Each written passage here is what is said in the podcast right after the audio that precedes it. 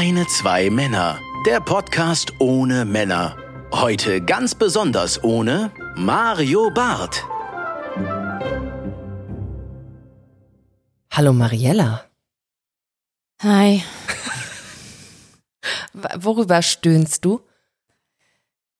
Übers, übers Menstruieren. Janine, ich weiß gar nicht, ob ich das erzählen darf oder ob dir das zu privat ist, aber da muss das halt rausgeschnitten werden. Aber wir haben ja unsere, unsere Zyklen jetzt aufeinander abgestimmt. Absolut. Freiwillig. Ja. Und ich frage mich, nee, unfreiwillig so. Und ich frage mich, welchen Sinn die Natur dahinter steht. Weil es macht doch, es, es macht doch überhaupt keinen Sinn, wenn alle Frauen, die eng miteinander umgehen, gleichzeitig ausgenockt Schwach werden. sind, ja. Der Einzige, der was davon hat, oder ist das Patriarchat? Ja, ich glaube auch. Ich glaube, äh, ich wäre an dieser Stelle, um kurz einen Recap zu machen, wäre es wirklich spannend, was Mario Barth sich dafür für Lust, dazu für lustige Witze einfallen lassen könnte, den wir heute gepflegt aus dieser, aus dieser Folge ausschließen. Obwohl ähm, er eigentlich mit Begründer der großen Problematik ist, über die wir heute reden. Aber ähm, ich stimme dir voll und ganz zu. Das habe ich auch noch nicht verstanden. Ich habe gedacht, es kann nicht sein, dass man damals gedacht hat, ja gut, aber dann muss halt nur einer zum Rewe laufen und Tampons kaufen oder Periodenunterwäsche bestellen oder Cups oder was auch immer Menschen benutzen. Weil damals hat man ja noch ähm, aus selbstgekauter Schlaf Schafswolle äh, sich quasi die ähm, Menstruationsartikel zurechtgebaut. Ich verstehe es auch Ja, nicht. und da wurde das toxische Schocksyndrom auch entdeckt wahrscheinlich äh, zu der Zeit. Schätzungsweise, ja.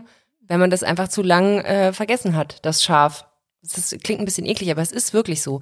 Man hat, und weißt du, woher ich das weiß? Es gab bei RTL 2, ja, ich habe ich gesehen, gab es mal eine Reportage, und wenn ich Reportage sage, meine ich Reportage, ähm, bei der ein, ein Mann ähm, begleitet wurde, der im Wald lebt und seine Persönlichkeits, äh, seine seine ähm, seine bürgerliche Existenz aufgegeben hat. Ähm, sein Personalausweis hat er für RTL 2 vor der Kamera einmal zerschnitten. Das war ein richtig guter, wichtiger Akt. Und Mit einer sich- Schere oder irgend mit irgendwas selbst ich geschmiedet? gebe mir ziemlich sicher mit einer Schere, weil also was selbstgeschmiedetes hat er glaube ich nicht bei der Hand. Er nannte sich Öff Öff Ach, da, da, Öff, Öff. Ja, selbstverständlich.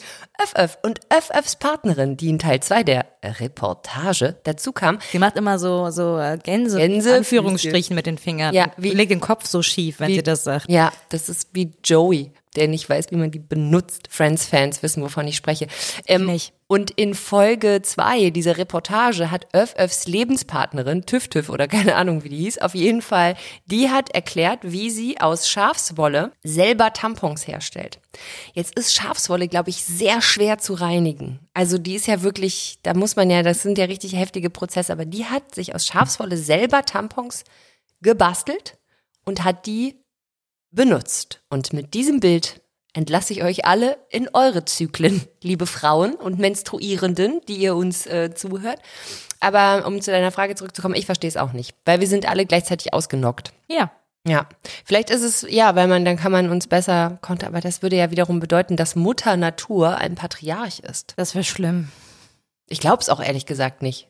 Nee, aber ich- vielleicht weiß auch jemand den Sinn dahinter. Ja, wenn jemand den Sinn dahinter weiß, warum das so ist, sagt Bescheid. Ähm, vielleicht damit, wenn wir quasi gemeinsam im Rudel schwimmen gehen, der Hai nicht weiß, wen er angreifen soll und wir uns damit quasi gegenseitig selber verteidigen. Ja, das dürfen wir nicht, das, dieses Gerücht dürfen wir nicht reproduzieren, weil ich habe das wirklich als Teenager geglaubt. Wirklich? Ja, ich habe Im geglaubt. Mittelmeer. Ja, An der Adria.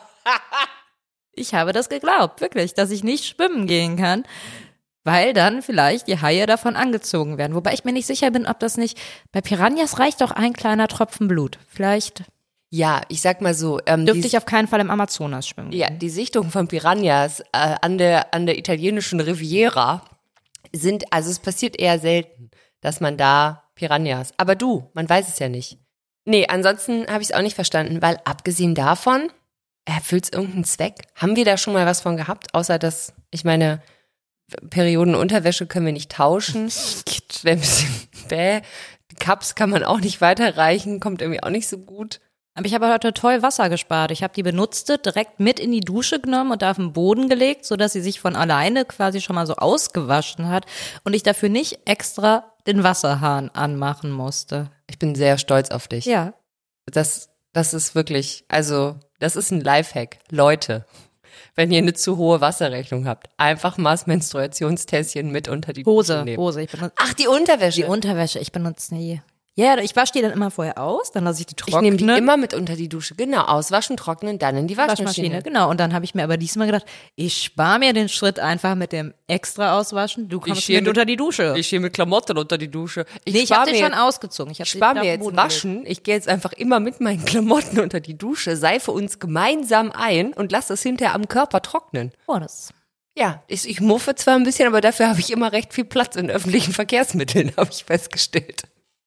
Vielleicht, wenn du das mit Essig Ja, es passt, dich einreibst. es passt nicht ganz, äh, es passt nicht ganz zum äh, weiblichen Rollenbild. Dieses muffige, stinkige, habe ich mir sagen lassen, weil Frauen sind nämlich eigentlich sehr sauber, außer sie bluten. Dann sind sie nicht mehr sauber. Dann müssen sie sich in die Höhle verkriechen und warten, bis sie fertig sind mit Bluten. Dann dürfen sie wieder rauskommen. Ich wünschte, ich dürfte mich in die Höhle kriechen und warten, bis ich fertig bin mit Bluten. Ganz ehrlich. Ich habe tatsächlich Ich mal würde das voll begrüßen. Ich habe mal, nee, wir haben mal gemeinsam eine Frau getroffen, die uns äh, doch auch erzählt hat, dass sie, wenn sie menstruiert in der glücklichen Situation ist, dass sie sich tatsächlich aus dem Leben nehmen darf. Also im, im Sinne von aus dem Alltag nehmen darf. Die habe ich aus Neid verdrängt. Hast du verdrängt, ja. Die Aus wirklich, Neid. Die, also auch jemand mit, ähm, nicht, nicht, nicht Single, sondern äh, mit, also verpartnert mit Kindern oder Kind, das weiß ich nicht mehr, ähm, die sich in, innerhalb ihrer Beziehung das so gebaut hat, dass sie gesagt hat, wenn ich menstruiere, lasst ihr mich alle in Frieden. Und dann hat die sich so eine kleine Women Cave gebaut.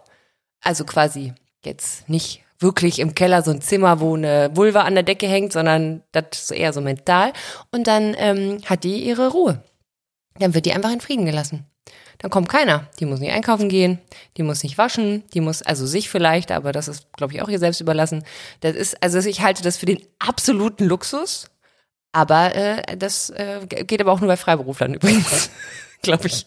Das ist mal ein modernes Rollenbild. Ich bin sprachlos vor Neid.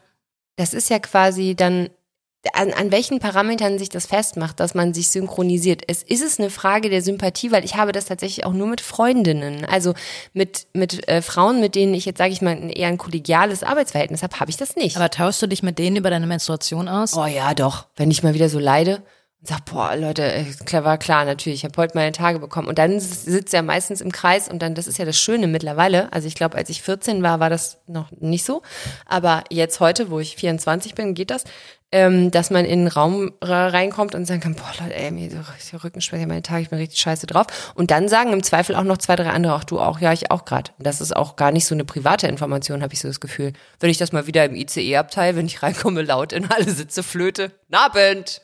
Na, noch jemand am Bluten? Hände hoch. Ich schmeiß eine Runde. Was gibt's da jetzt? Jägermeister.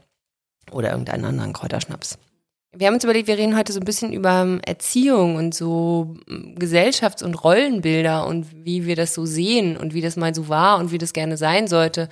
Und ähm, deswegen kamst du sofort um die Ecke mit Mario Barth, als wir überlegt haben, welchen Mann wir heute auf gar keinen Fall dabei haben wollen, weil Mario Barth natürlich das ist, was bei rauskommt, wenn man Kinder extrem stereotyp erzieht. Meiner Meinung nach. Es ist ja, also es ist ja noch nicht so ganz, oder es ist ja nicht eindeutig geklärt. Es gibt ja immer noch, zumindest war das der Stand, als ich noch Erziehungswissenschaften studiert habe, die Anlage-Umwelt-Debatte, wo man halt sagt, was ist fest in den Genen und was ist anerzogen. Und eigentlich denkt man, es ist ein gleicher Anteil von beiden. Und vielleicht können Mario Barths Eltern gar nicht direkt was dafür, sondern nur indirekt. Also, dass sie sich schon bemüht haben, der Mario zu einem weltoffenen Jungmann aufzuziehen, aber Dann die aber Gene gesagt haben, haben. nein. Also ich möchte ja, äh, man weiß ja nie, wie die Beziehung zu Eltern äh, insgesamt ist und man sollte da auch nicht drüber urteilen, aber ich glaube ja ehrlich gesagt, Aber spekulieren, oder? spekulieren auf jeden Fall. Dafür sind wir ja da. Völlig, völlig, ähm, völlig übergriffige Spekulationen sind hier genau gewünscht, vor allen Dingen, wenn es um Mario Barth geht. Aber ich habe eher das Gefühl, ich meine, ich weiß gar nicht, wie alt der Mann ist, der wird wahrscheinlich auch die 50 irgendwie knapp haben. Ähm, ich glaube, das ist eigentlich, wenn wir mal unseren Kopf aus unserer kleinen Bubble rausstecken, dann ist das in dem Alter, glaube ich, ein relativ gängiges Ding. Vor 20 Jahren haben, ich meine, da ist ja nicht nur Bart, der ist halt übrig Ja, geblieben. der hat, da hat Langenscheid doch ähm, im Namen von Mario Ja. Barth dieses Buch rausgebracht. Mann, Frau, Frau, Mann. Übersetzung. Das Langenscheid. Langenscheid. Langenscheid. Manche Leute äh, kaufen sich Bücher von denen für die Schule.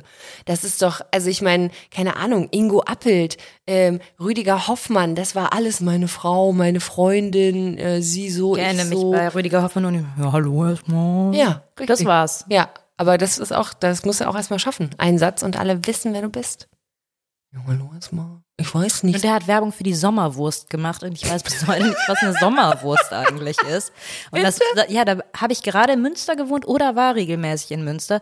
Auf jeden Fall war dann auch so eine, so eine Litfaßsäule in so Salami, Yikes. Bäh. Salamipelle, also nicht keine echte, aber die, das Papier, was da drauf liegt, war so anmutend. Und ähm, Rüdiger Hoffmann hat Werbung für die Sommerwurst gemacht. Ja, ja. Was ist die Winterwurst? Das Ich ist mit weiß Zimt. es Die nicht. Sommerwurst ist mit Sonne Und Blumen. und Blumen. Das ist so eine Wurst, die sehr lange in der Sonne gelegen So eine Teewurst, die schon angeschnitten wurde und die dann sehr lange in der Sonne gelegen hat. Nee, ich glaube, ehrlich gesagt, der, der ist einfach nur noch übrig geblieben und hat einfach, und ich meine, Entschuldigung, also ich weiß nicht, wann er das letzte Mal gespielt hat, aber 80.000 Leute, Olympiastadion in Berlin, ähm, das muss man, also das kriegt man ja nicht voll, wenn man abseitigen Humor macht oder ähm, so, ich glaube, da trifft man halt, da trifft man, glaube ich, auf immer noch ein relativ gängiges Bild. Also keine Ahnung, ich muss mal ab und zu in meine in meine Instagram-Direktnachrichten rutschen. Da sind auch relativ viele Leute dabei, die ein ziemlich ähnliches Bild von Männern und Frauen haben. Ich halte das nämlich traurigerweise gar nicht für so wahnsinnig antiquiert, auch wenn es natürlich staubig ist ohne Ende, aber ich glaube, das ist immer noch ein Gros.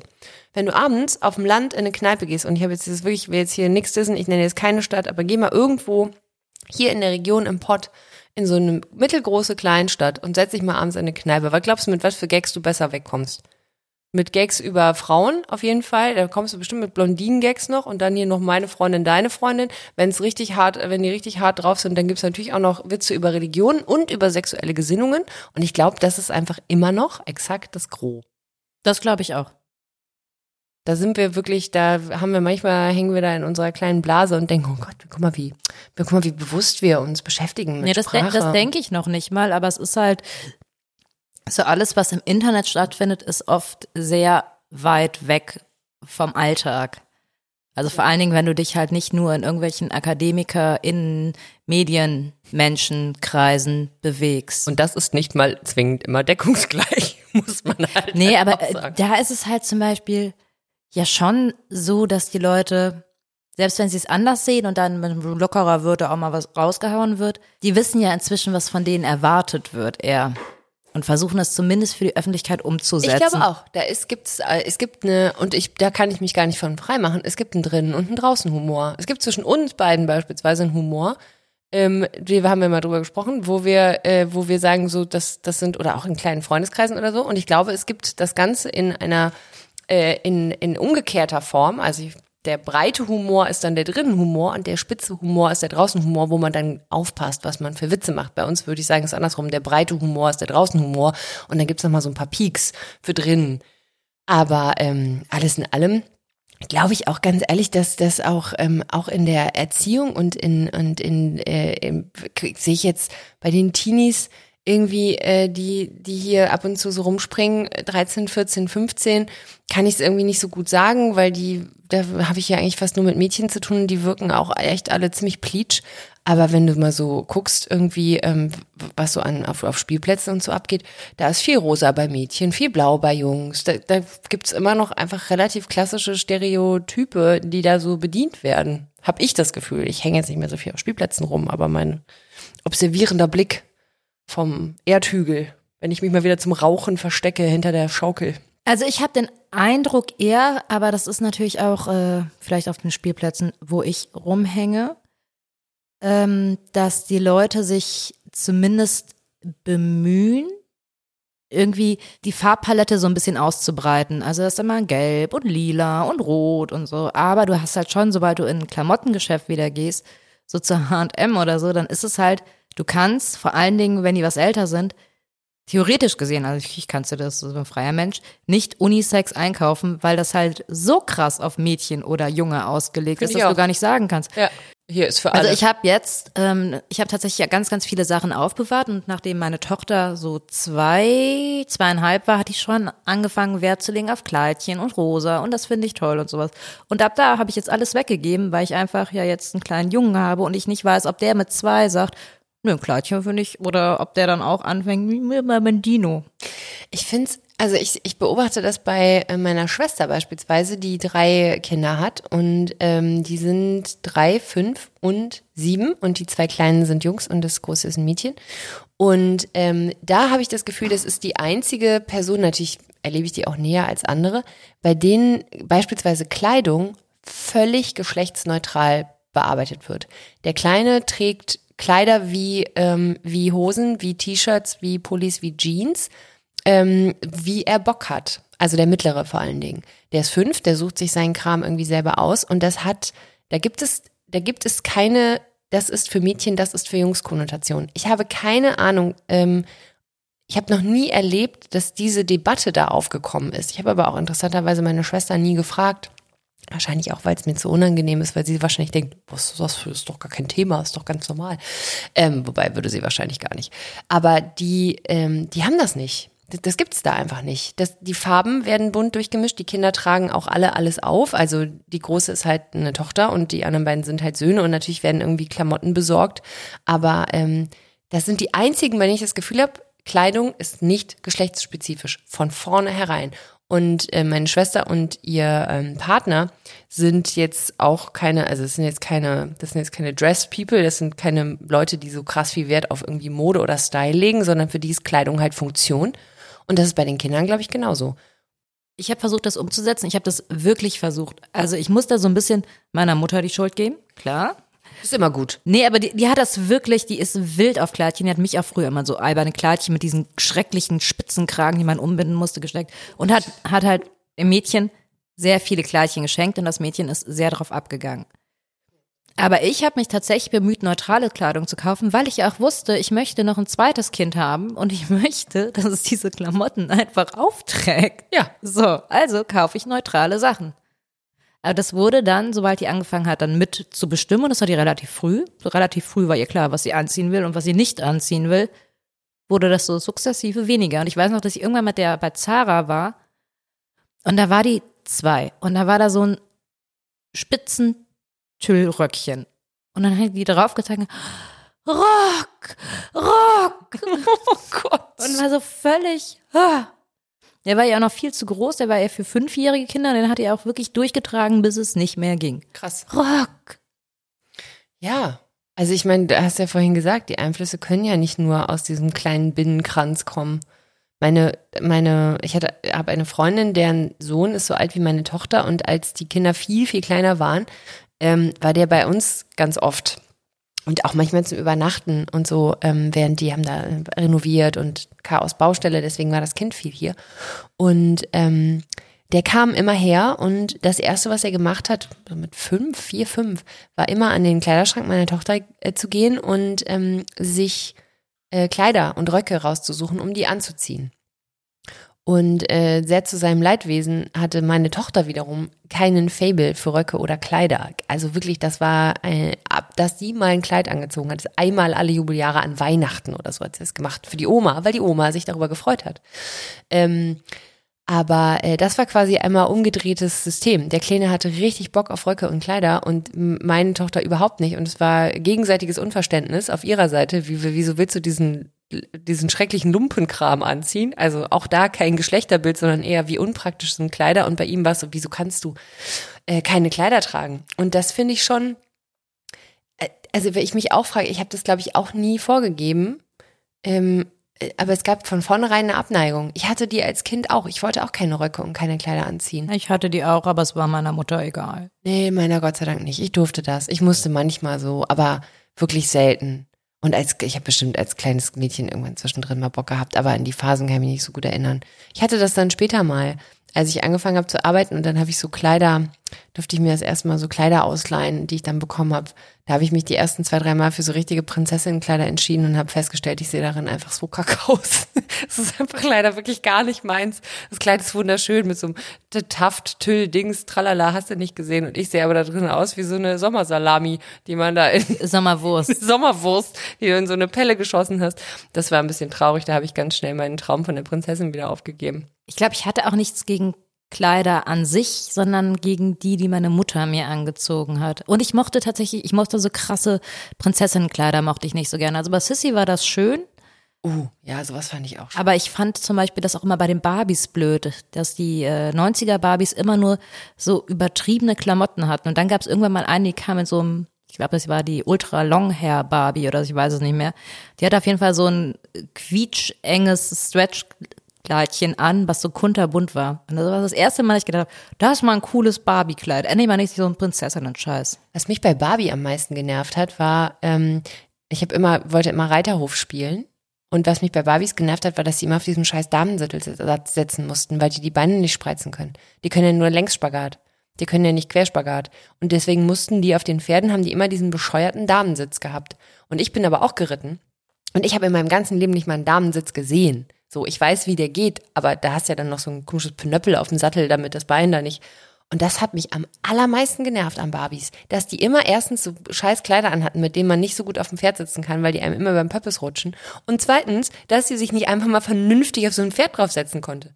Das war richtig bekloppt. Ich habe dann immerhin festgestellt, Ken kann das auch nicht. Da dachte ich, okay, das ja mir fair enough, können sie irgendwie beide nicht. Aber das fand ich, das fand ich das ätzendste an Barbies. Ich habe Barbies erst relativ spät haben dürfen, weil ich sollte ja nicht zu sehr in eine Geschlechterrolle gedrängt werden mit meinem Kleidchen und meinem Kleidchen und dem Spitzenkragen. Genau.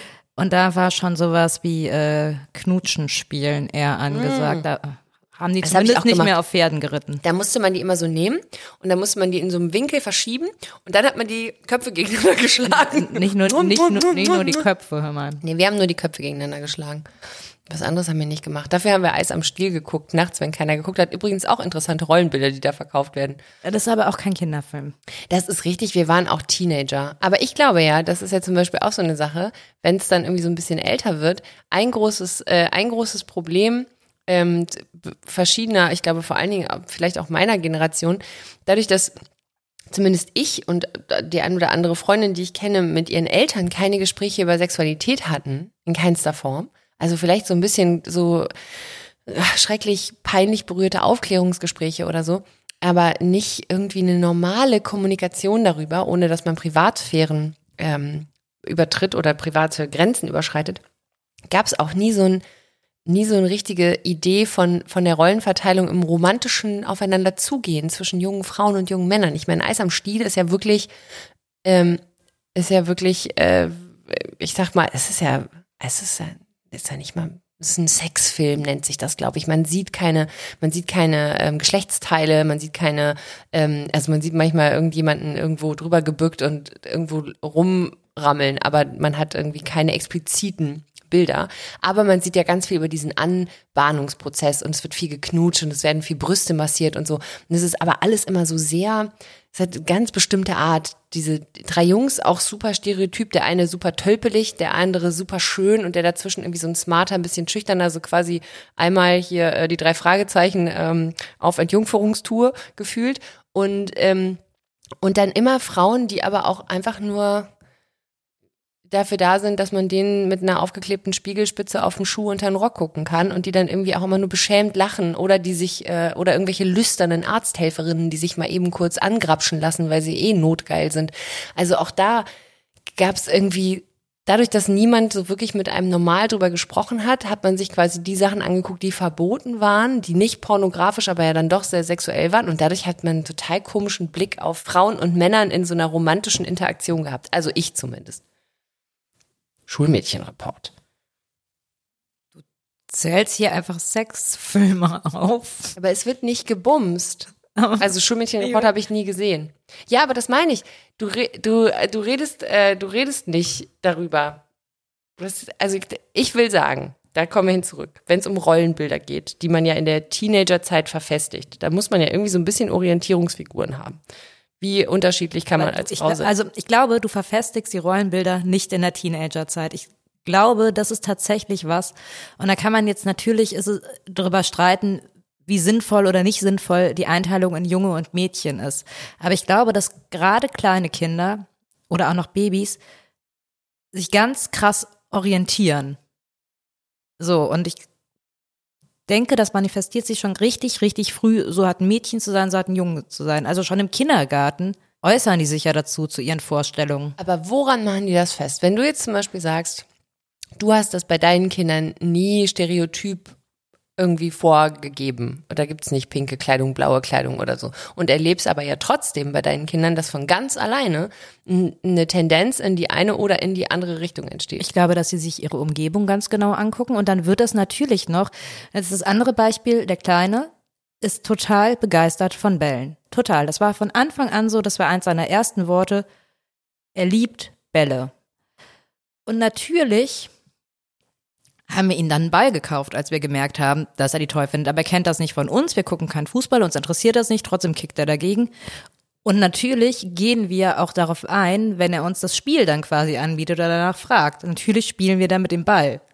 So, und ich glaube, das ist sowas, was sich so selbst ergänzt. Und dann kannst du wahrscheinlich noch mal mehr in eine bestimmte Richtung drängen. Und meinst du, das hat er, das ist einfach eine, was in ihm, dass er sieht ein rundes, kullerndes Objekt und findet das spannend? Oder glaubst du, es kommt daher, dass er in der, bei der Tagesmutter, bei den anderen Kindern nee, das oder war vor der, der, Tagesmutter. Das war schon zu einer Zeit, und er ist ja auch ein Corona-Baby, wo der eigentlich auch super wenig Kontakt zu anderen hatte. Also der war fast schon ein Jahr alt, als er das erste Mal ein gleichaltriges Kind gesehen hat. So ungefähr. Krass. Ja, Ja gut, seine Schwester natürlich. Und dann hätte man theoretisch sagen können, gerade wenn er seine Schwester als Orientierung hat, hat er sich ja quasi äh, an ihr oder von ihr weg orientiert. Also, weißt du, was ich meine? Mhm. Äh, Quasi das Gegenteil gewählt, ohne, glaube ich, dass ein Geschlechtsbewusstsein da ist in dem Alter. Ich glaube, es läuft eher so. Die Kinder bieten irgendwas an, was sie interessant finden, in dem Fall jetzt Bälle. Und dann steigt man drauf ein. Und vielleicht ist es dann nochmal so, dass selbst wenn ein Mädchen jetzt am Bagger stehen bleibt oder die Baustelle spannend findet, weil das gibt es ja auch, wahrscheinlich viele Eltern noch mal weniger das mitmachen, als es vielleicht bei einem Jungen ist, weil sie, oh, der kleine Peter, das ist ganz klar. Ja, ja, klar. Ja, sicher. Ich meine, die erfüllen ja das selektive Wahrnehmung, ne? Wir haben ja auch noch Rollenbilder im Kopf und wenn unsere Kinder unsere Trigger quasi drücken, dann ähm, springen wir an. Ist ja logisch. Außer wir versuchen ganz bewusst eben genau was anderes wahrzunehmen. Ja, ich finde es schwierig. Wahrscheinlich gibt es Leute, die das studiert haben, aber am, äh, am Ende, am Ende ist die Frage, wo ist da, wo ist da der Anfang? Ich meine, diese Corona-Situation ist ja eigentlich ein total interessantes Experimentierfeld, ne? dass man sagen kann, wie, wie selten erlebt man Kinder, die ein Jahr lang groß werden können, ohne ähm, Sozialkontakt. ohne Sozialkontakte. Der kloppt den ganzen Tag nur auf den Ball ein, der Junge. Der Rest interessiert den gar nicht. Was ich gar nicht wusste übrigens, wo wir bei Farben waren, war, dass es früher andersrum war. Dass Blau für Mädchen war und Rot für Jungs. Oh doch, das wusste ich. Das, Das- wird das immer wieder durch Social Media gejagt. Ey, guck mal, siehst du, bin- du nicht auf Facebook? Nee, das ist richtig. Ich gehe nicht mehr auf Facebook. Ich war da, glaube ich, das letzte Mal 1991. Nee, ich bin seit, ich weiß gar nicht wann, schon sehr lange nicht mehr auf meiner Facebook-Seite gewesen. Deswegen weiß ich das nicht. Mir war das nicht klar. Mir war vor allen Dingen nicht klar, dass das Blau für Jungfräulichkeit steht. Und das finde ich jetzt ehrlich gesagt noch ein Ja, bisschen. ich musste aber auch mal, ich habe mal ähm, doch eine Hausarbeit über diese Verkündigungsszene geschrieben und da war das auch nochmal, wo ja wirklich alles in diesem Verkündungsbild, also da, wo Maria von Engel Gabriel hört, dass sie Gottes Sohn austrägt. Tada. Da, äh, wird ja- also es ist alles so voller Symbole oder zumindest deutet man das da rein. Da war auch klar, wofür der blaue Umhang, Mantel, was auch immer das ist, was er trägt. Ich glaube ja, dass, ich meine, das, das Gute ist ja eigentlich, dass einem feste oder dass einem Formen, sowas wie Rollenbilder, eh eine Möglichkeit zur Orientierung geben, was du gerade schon gesagt hast, vor allen Dingen ja auch irgendwann vielleicht auch zur Abgrenzung. Also, wenn man mal wieder auf die von mir viel gerühmte Teenagerzeit eingeht, quasi so zu rebellieren gegen das Bild, was einem vielleicht vorher so ein bisschen oppressiv übergeholfen wurde, ähm, hilft es ja vielleicht auch. Also ich, ich frage mich, inwieweit der Kampf gegen, ähm, gegen äh, alle Rollenbilder und Stereotype überhaupt realistisch gew gewinnbar ist? Also wie, wie gut geht das wirklich, dass man das alles los wird? Und Du müsstest die Gesellschaft umkrempeln. ja, aber ich meine, wo fängst du an? Das, also ich, ich wäre heillos überfordert. Das ist so eine To-Do-Liste von 400 Seiten. Das, wo, wo fängt man denn da an? Also außer bei sich selber zu gucken, dass man irgendwie ähm, möglichst viel Raum lässt für eigene Entwicklungsmöglichkeit. Und gleichzeitig muss ich anerkennen, ich habe auch Rollenbilder im Kopf, ob ich die will oder nicht. Manchmal helfen die mir, um mich an etwas zu orientieren, was ich gerne für mich hätte. Und manchmal helfen die mir, um mich exakt von dem abzugrenzen. Aber ich habe die, ich kann die nicht leugnen. Ja, aber man kann sie ja hinterfragen. Absolut. Und muss man nicht dazu erziehen? Muss man nicht vor allen Dingen dazu erziehen, dass man erlaubt, Rollenbilder zu hinterfragen und das auch triggert, dass die hinterfragt wird? Das ist zumindest das, was ich gerade als meine Möglichkeit sehe. Ja, wenn dein Sohn mal wieder Fußball spielen will. Ja, ich sehe mich wirklich in so einer Bambini-Mannschaft da am Rand stehen und mir denken, what the fuck, Ich einfach. möchte gerne mal kurz das Gedankenspiel haben, wie Mariella sonntags mittags um zwölf auf so Aber meine Tochter hat auch Fußball gespielt eine Zeit lang. Nicht lange, aber hat sie. Weil sie wollte. Weil sie wollte, ja. Und dann wollte sie aber doch nicht mehr. Recht schnell. Dann wollte sie gerne Ballett tanzen. ja, tatsächlich. Aber äh, ich habe jetzt gelesen, dass ähm, die, äh, dass die deutsche, äh, die deutsche Frauen äh, Bundesliga eine Rekordzuschauerzahl, Zuschauendenzahl äh, hat diese Saison schon. Da gucken jetzt so viele Leute zu. Ich habe mich auch mit Frauenfußball vorher nicht beschäftigt, aber die, äh, letzte, das letzte Turnier hat ja viel Aufmerksamkeit auf sich gezogen. Also ich sage mal so, der Frauenfußball rückt weiter in die Mitte der Gesellschaft. mir ist Fußball ja wirklich, mir ist Fußball, also jetzt jenseits davon, was da in Katar gerade passiert, dass man das, also dass man das so durchzieht, dass Fußballer das durchziehen, dass das durchgezogen wird.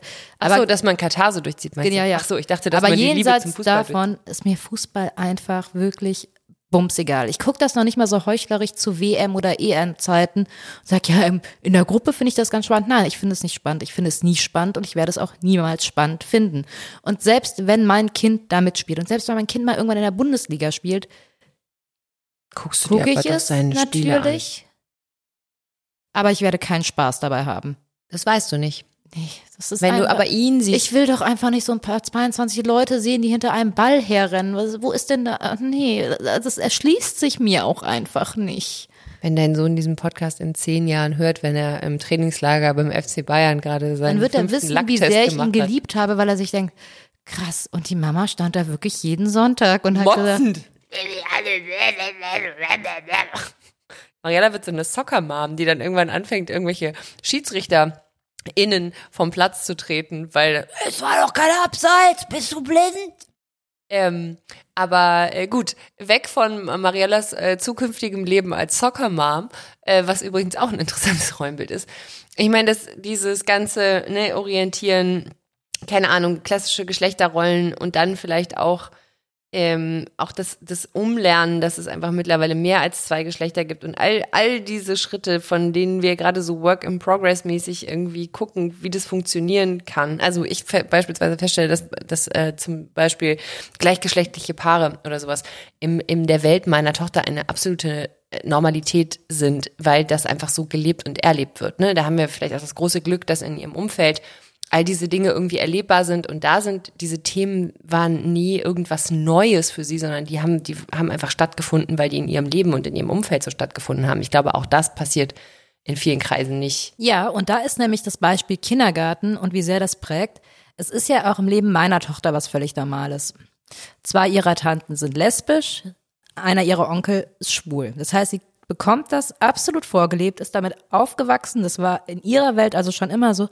Und trotzdem weiß ich, dass sie mir irgendwann mal im Kindergarten erzählt hat, dass Männer und Männer und Frauen und Frauen aber nicht heiraten können. Hä? Aus, äh, aus so einer Überzeugung heraus. Aus einer Überzeugung, die hat das richtig mit mir diskutiert. Also, so wie man halt mit einer Vierjährigen diskutiert. Ey, das, ich finde das wirklich, also ich, ich kenne ja deine ein und auch die äh, Einstellung deines Mannes und auch die Art und Weise, wie, wie solche Themen. Und da frage ich mich dann halt, dass es vielleicht eben nicht so ist, dass man, dass man das als gegeben nehmen kann, wenn das Kind das erste Mal quasi in, in den Realclash geht. Also ich, ich gehe mal davon aus, das muss ja im Kindergarten von irgendwo erzählt worden sein. Sonst hätte sie ja dieses Bild gar nicht gehabt, dass das nicht geht. Kindergarten und weil es auch einfach immer noch nicht so sehr als Normalität vorgegeben wird. Ich meine, es wäre ja ganz einfach, Conny könnte ja einfach zwei Mütter haben. Du musst gar nicht das große Fass aufmachen. Da kann ich jetzt kurz einhaken. Da habe ich nämlich jetzt 15 Stunden Conny-Hörspiel auf einer sehr langen Autofahrt gehört.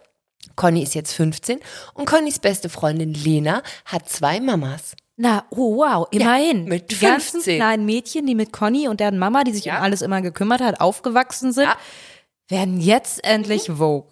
Mehr oder weniger Jetzt, das Mindestmaß. Du, jetzt hat Walt Disney auf einmal eine normalgewichtige äh, gewichtige oder wie nennen sie es, eine Plus-Size-Heldin. Also ähm, so langsam aber sicher, im Jahr 2022 kommen auch die Mainstream-Medien endlich an, die Normalität der Welt als solche zu erzählen. Das habe ich auch gesehen mit der Plus-Size-Heldin und das finde ich sehr, sehr gut, weil sich dann halt auch einfach dickere kleine Mädchen gesehen fühlen. Aber ich habe auch die Vermutung, dass das trotzdem polarisieren wird und ich rede jetzt noch nicht mal von diesen ganzen alten weißen Männern, deren Ariel das plötzlich nicht mehr war, weil sie sich von Disney verarscht gefühlt haben.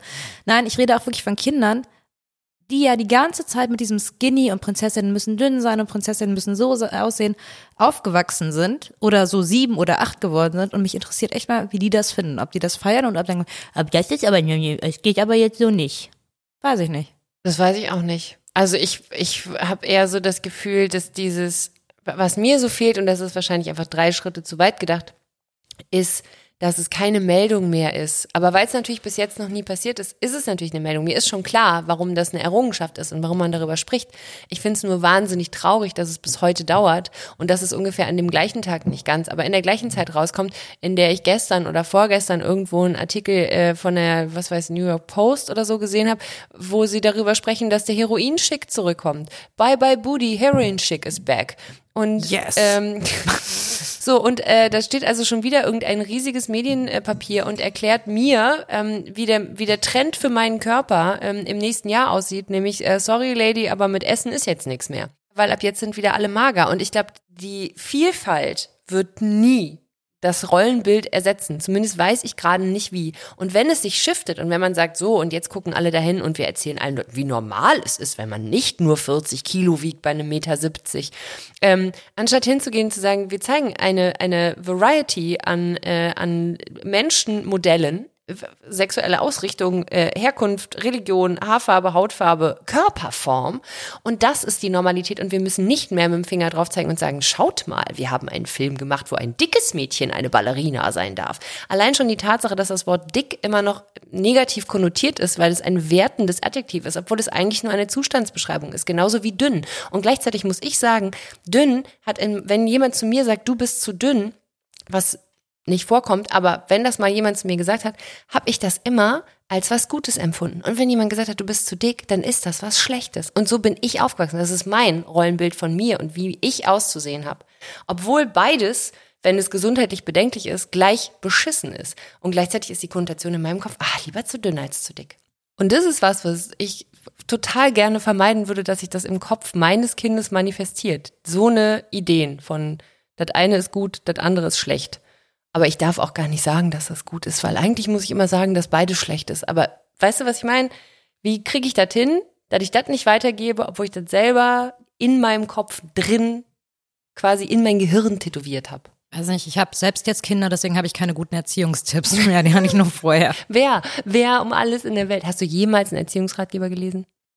Ähm, ich, wie ich habe ja Erziehungswissenschaften studiert und habe mir dann, als ich äh, schwanger war, überlegt, welchen von den vielen Pädagoginnen, die ich denn so im Laufe meiner akademischen Nicht-Karriere durchgekaut habe, ich denn gut finde. Und habe dann gesagt, Janusz Korczak. Und dann habe ich nochmal von ihm, und das ist eigentlich ein Erziehungsratgeber, aber auch ein pädagogisches Handbuch, wie man ein Kind lieben soll, nochmal gelesen.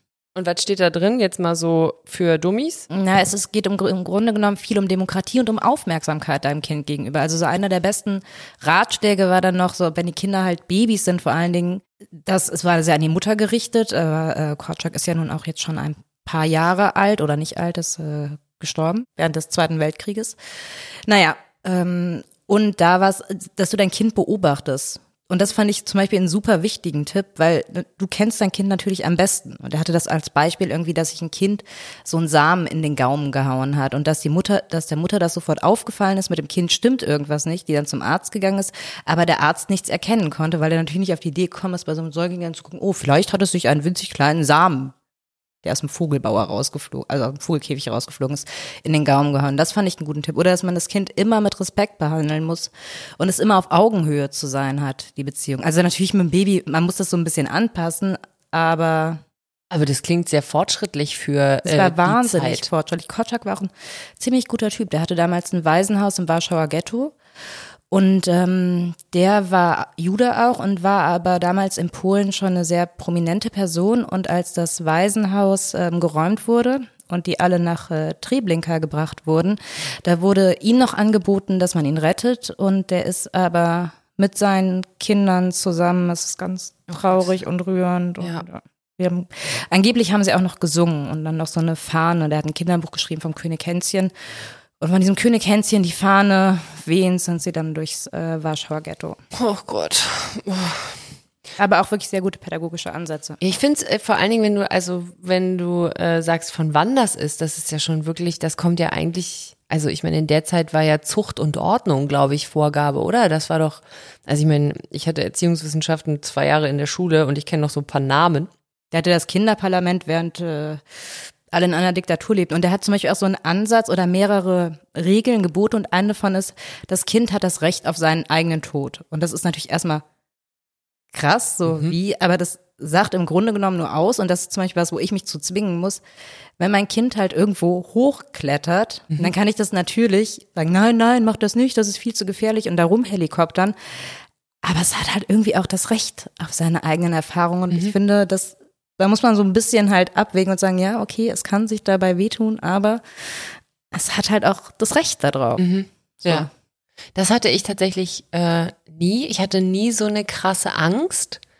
Ähm, aber ich habe das Gefühl, ich habe auch ein sehr vorsichtiges Kind bekommen. Und ich frage mich, so Henne-Ei-Thematik, ist das Kind so vorsichtig, weil die Mutter ein bisschen läppsch ist, was so, äh, Achtung, eine Bordsteinkante, Achtung, ein hoher Baum, Achtung, irgendwas. Weil ich weiß, ich fand es immer ganz ätzend, wenn ich beobachtet habe, jemand, ein, ein kleiner Mensch rennt weg und ein großer Mensch schreit hinterher, was gleich alles passieren kann. Ich denke, was, wenn ich das übersetze für mein Leben und jemand würde mir vor jeder Straßenecke so eine Warnung zurufen, ähm, fände ich irgendwie immer so eine kleine Bremse, die gezogen wird. Und das fand ich irgendwie immer doof und habe das äh, versucht zu vermeiden. An Hauptverkehrsstraßen habe ich es dann manchmal dann doch durchgezogen. Und ich frage mich, ob mein Kind verhältnismäßig vorsichtig ist, weil ich nicht so wahnsinnig vorsichtig bin.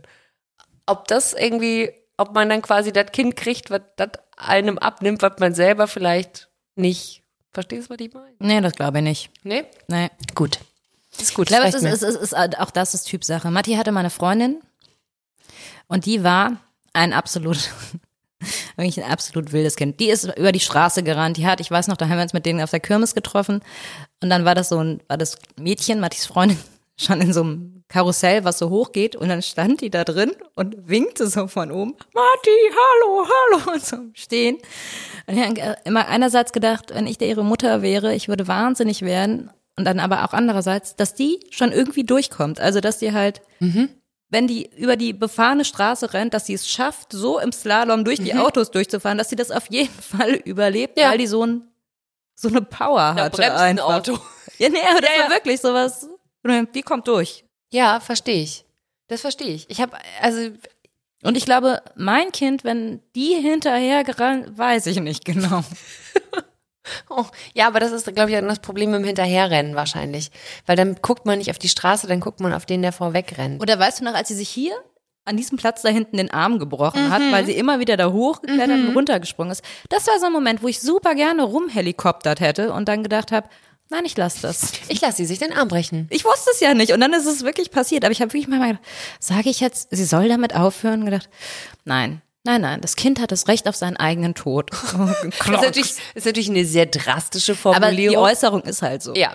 Ich zitiere das Wir können es äh, für, für zartere Gemüter abändern. Für das Kind hat das Recht auf seinen eigenen gebrochenen Arm. Ja, das Ähm, sagt sie ja im Grunde. Aber ja, auch. nee, aber ich finde den Ansatz des Beobachtens und, und Wahrnehmens äh, eigentlich, also eigentlich ist das doch der Grundsatz für jegliches menschliches Miteinander.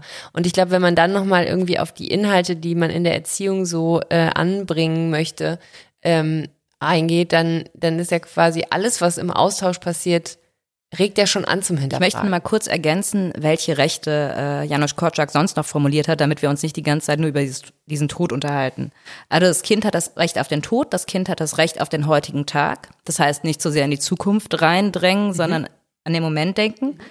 Und das Kind hat das Recht, das zu sein, was es ist. Also ich finde, das könnte man so auch einfach sich für heute auf so ein kleines T-Shirt drucken.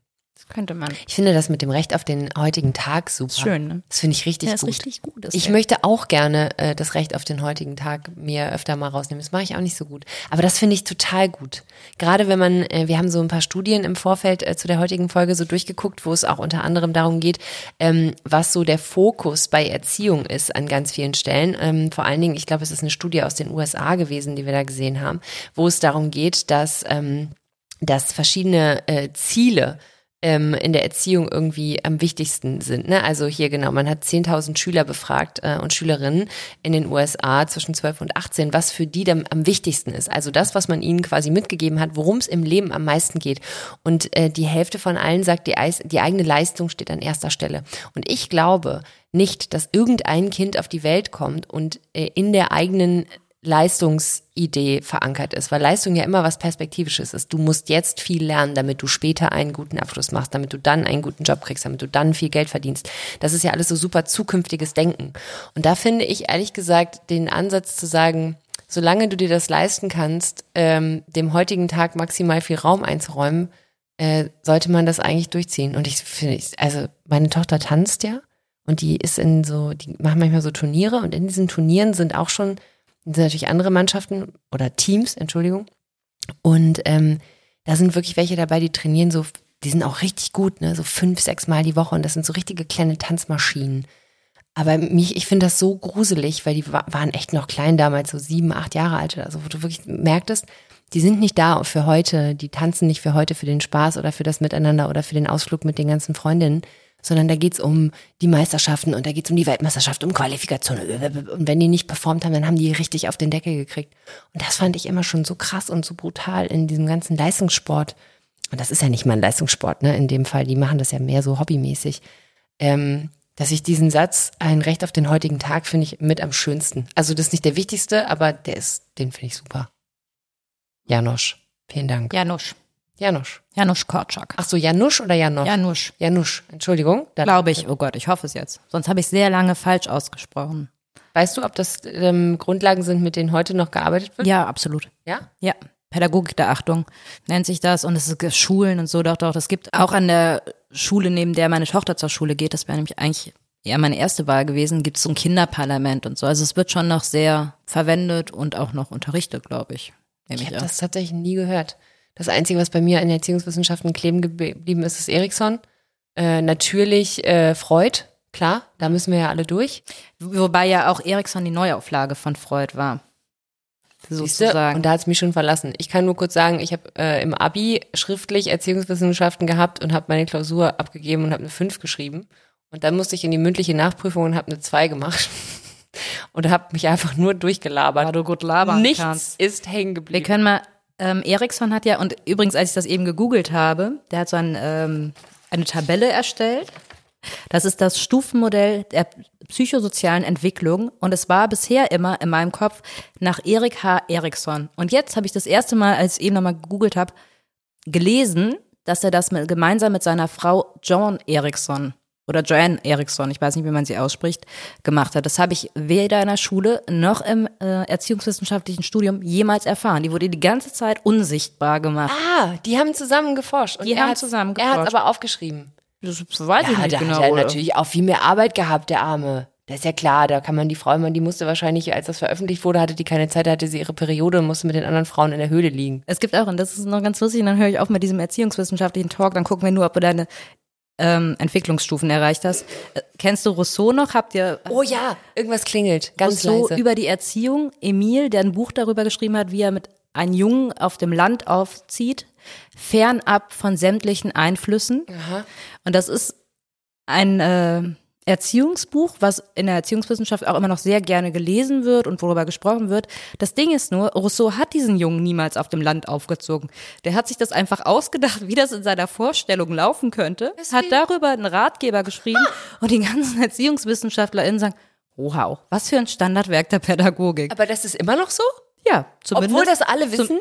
Das ist kein verstecktes Geheimwissen, das Nein. du irgendwo aus der Kiste gezaubert hast? Geil.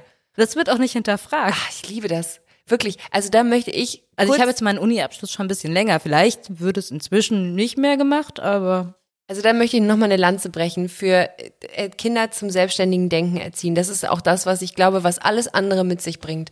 Wenn man Kinder liebevoll zum selbstständigen Denken erzieht, dann führt das automatisch dazu, dass sie Sachen, die keinen Sinn ergeben, hinterfragen und die da drin dann auch ermutigen und nicht äh, wegdissen. Und wenn sie sich dann doch für eine rosa Barbie entscheiden und ein Mädchen sind, dann ist es halt so. Möchtest du lieber zur Gruppe 19 bis 40 gehören Oder? oder 40 bis 65? Ich glaube, mein Mindset einer Zwölfjährigen passt eher in die Gruppe 19 bis 40. okay, weil deine Stufe ist gerade Intimität versus Isolierung. Oh ja, das ist richtig. Und eine angemessene Lösung ist es, Fähigkeiten zur Nähe und zur Bindung an jemand anderen. Und eine unangemessene Lösung, Gefühl der Einsamkeit, des Abgetrenntseins, Leugnung des Bedürfnisses nach Nähe, Angst vor Spontanität, Vermeidung von Konkurrenz und Kooperation. Also Erikson hat halt, ähm, wie viele, ich weiß gar nicht, eins, zwei, drei, vier, fünf, sechs, sieben, acht Entwicklungsstufen definiert. Erikson, Herr und Frau Erikson. Und dann immer gesagt, wie man mit denen am besten umgeht und was eine unangemessene Lösung ist. Und dann kann man so ein bisschen sehen, kriegt der Mensch es geschissen. Ja, und gleichzeitig finde ich es aber, das finde ich schon ein bisschen sehr schwarz-weiß. Also ich glaube, da bräuchte es schon mal äh, eine, eine Einordnung. Also wenn man sich zwischen 19 und 40 nicht zwischenzeitlich auch mal einsam von der Welt abgeschnitten, isoliert und ähm, und als Einzelgängerin äh, fühlt, dann frage ich mich, ob das ob das auch alles so seine Richtigkeit hat. Ich habe definitiv Phasen durchgehabt, wo, wo ich wo, zwischen Bindungsunwille, Bindungsunfähigkeit und keinerlei Kooperationsbereitschaft hatte. Und ich glaube, ich bin trotzdem ein einigermaßen funktionierendes Mitglied unserer sozialen Gesellschaft. Ich kann das nicht beurteilen. Ich würde da das Ehepaar Erikson gerne. Ja, ich würde die auch gerne mal Fragen. Bin ich normal? Sagen Sie mal. Offen. Ich finde es eh, das ist ja auch wahnsinnig schwierig, so Skalen anzubringen und zu sagen, was ist normal und was ist abnormal. Aber ich finde, zu sagen, es gibt zwei Möglichkeiten, entweder bist du normal oder unnormal, finde ich grundsätzlich immer falsch. Angemessene und Und unangemessene Lösung. Okay, entschuldige bitte. Dann habe ich natürlich nichts gesagt. Dann finde ich, möchte ich äh, grundsätzlich eh immer dazu aufrufen, ab und zu mal ein bisschen unangemessen zu sein. Kinder im Alter zwischen 0 und einem Jahr müssen ein stabiles Sicherheitsbewusstsein erlangen. Das ist die angemessene Lösung. Und unangemessen ist Unsicherheit, Angst, emotionale Verwahrlosung, Gefühl des Verlassenseins. Ui, merkst du, die Ansprüche sind relativ früh schon sehr hoch auf jeden Fall. und gehen natürlich sehr viel davon aus, was die Außenwelt da Ja, mitmacht. wobei ich finde, dass äh, oftmals ja die Sorge vor den letzteren Attributen dazu führt, dass Kinder äh, mit einer dermaßen krass überbehüteten Dauercare umsorgt werden und dabei dann doch hier und da vielleicht auch mal genau der Part verloren geht, dass sich das Kind mal ordentlich angucken und mit dem in Kontakt treten, anstatt über dem Kind zu stehen und über dieses Kind. Deswegen mag ich Ich diesen. glaube, Helikoptern ist ein Trend, der bald vorbei ist. Meinst du? Ich glaube irgendwie schon, ja. Woran liegt das? Ich weiß nicht, die Leute haben ja auch immer weniger Zeit, wenn alles immer teurer wird und alle mehr arbeiten Aber müssen. ja, Nein, ich, ich weiß es Ich habe nicht. manchmal das Gefühl, dass Helikoptern, so wie ich das verstehe, ist, äh, ist quasi das von oben auf das Kind herabschauen, was das Bild Helikopter ja eigentlich auch schon sagt und sich eben niemals auf Augenhöhe zu begeben. Und äh, nicht falsch verstehen, ne? Ich bin durchaus, ich bin, ich bin nicht der, ich bin die beste Freundin meiner Tochter äh, Typ. Also das ist tatsächlich äh, fernab meines eigenen Erziehungsstils, dass ich versuche, einen auf Best Buddy zu machen. Ich finde Autorität und äh, klare Grenzen sind schon irgendwie wahnsinnig wichtig, weil sie einfach auch Orientierung äh, geben äh, und weil sie auch Liebe zeigen. Das hat die Kindergärtnerin meiner Tochter damals zu mir gesagt. Jedes, die hatte mal so eine Phase, da war die, und das kennt jede, jedes Elternteil, jeder Mensch, der Kinder hat, kennt das, die haben Phasen, da sind das richtig kleine Arschlöcher. Da sind die einfach sowas morgens um sieben, die erste Krawallbiene. Und äh, das ging hier wirklich morgens los mit äh, der erste Frage, kann ich was Süßes? Und natürlich sagst du nein und dann geht der erste Terror los und so zog sich das durch den Tag über Wochen, über Monate. Und ich habe ähm, die Kindergärtnerin gefragt, ob sie im Kindergarten auch wirklich so ein Monster ist, wie sie das teilweise zu Hause war. Und dann sagte sie immer, nein, das ist ganz zauberhaft. Dann habe ich gefragt, was mache ich denn falsch? Also was ist, was stimmt denn bei mir nicht, dass das bei mir so ist? Und dann sagte sie, mit jedem Nein überprüft ein Kind die Liebe. Weil jedes Nein bedeutet Konflikt und Auseinandersetzung, Aufmerksamkeit, dranbleiben, dableiben, dazu stehen, das durchziehen. Ein äh, mal eben kurz weggeschlapidares, ja komm, dann mach halt, damit du deine Ruhe hast, ähm, ist halt so ein bisschen äh, locker lassen und loslassen. Und als sie mir das so erklärt hat, habe ich äh, trotzdem im Rewe an der Kasse gestanden und die Augen verdreht und gedacht, bitte, bitte hör auf. Aber ähm, es hat Sinn ergeben für mich. So, das fordert Auseinandersetzung. Ich muss bei dir bleiben. Ich muss da dranbleiben, weil wenn ich dich jetzt laufen lasse, dann machst du einfach, worauf du Bock hast. Und das ist nicht das, worauf ich Bock hab. Und noch zählt, worauf ich Bock hab. Und Bock bedeutet nicht Bock, offensichtlich. Ähm, fand ich gut. Mochte ich als Bild. Da sagt sie nichts mehr. Guckt sie mich nur an mit ihren großen Klimperaugen. Ich denke über das Gesagte nach. Das ist gut. Das müssen wir äh, den zuhörenden Menschen kurz erzählen, ähm, damit die wissen, warum die Stille im Raum ist. Und du bist nicht einfach gegangen, weil du meinen Ansatz so dumm fandest. Auf dieser Basis unterhalte ich mich nicht. Ich habe studiert. Ich verlasse jetzt den Raum. Aber das wäre. Eigentlich möchte ich das gerne mal machen. Nur so aus Spaß. einfach gehen. Einfach gehen. Und dann aber auch wirklich, jetzt nicht noch nicht bei diesem Podcast, sondern du unterhältst dich so ganz normal und dann steht man einfach auf und verlässt den Raum und meldet sich auch nie wieder zurück und sagt dann vielleicht noch so, dass du sowas gesagt hast. Wow. Nee, und da so maximale Verwirrung hinterlassen. Du musst einfach nur so, und du weißt ganz genau, warum ich jetzt gehe. Und dann gehen. Und, und Nummer wechseln, nie wieder umziehen. Namen, Namen, auswandern. Mariella lebt jetzt in Thailand und die Janine weiß ganz genau, warum. So, das verrate ich euch in der nächsten Folge von mir, mit mir, bei zwei Männer, mit nur einer Frau. Ähm, weil Mariella lebt jetzt auf Barbados. Wieso? I don't know. In diesem Sinne, ähm, lassen wir es einfach dabei. Du bleibst in äh, stillem, äh, bewundernden äh, Staunen über meine Definition von Neins und Liebe und ähm, ich sag tschö. Tschüss. Das war Keine zwei Männer mit Mariella Trippke und Janine Michaelsen. Redaktion und Schnitt Kaleidos 4. Keine zwei Männer ist eine Produktion der Panther Sounds.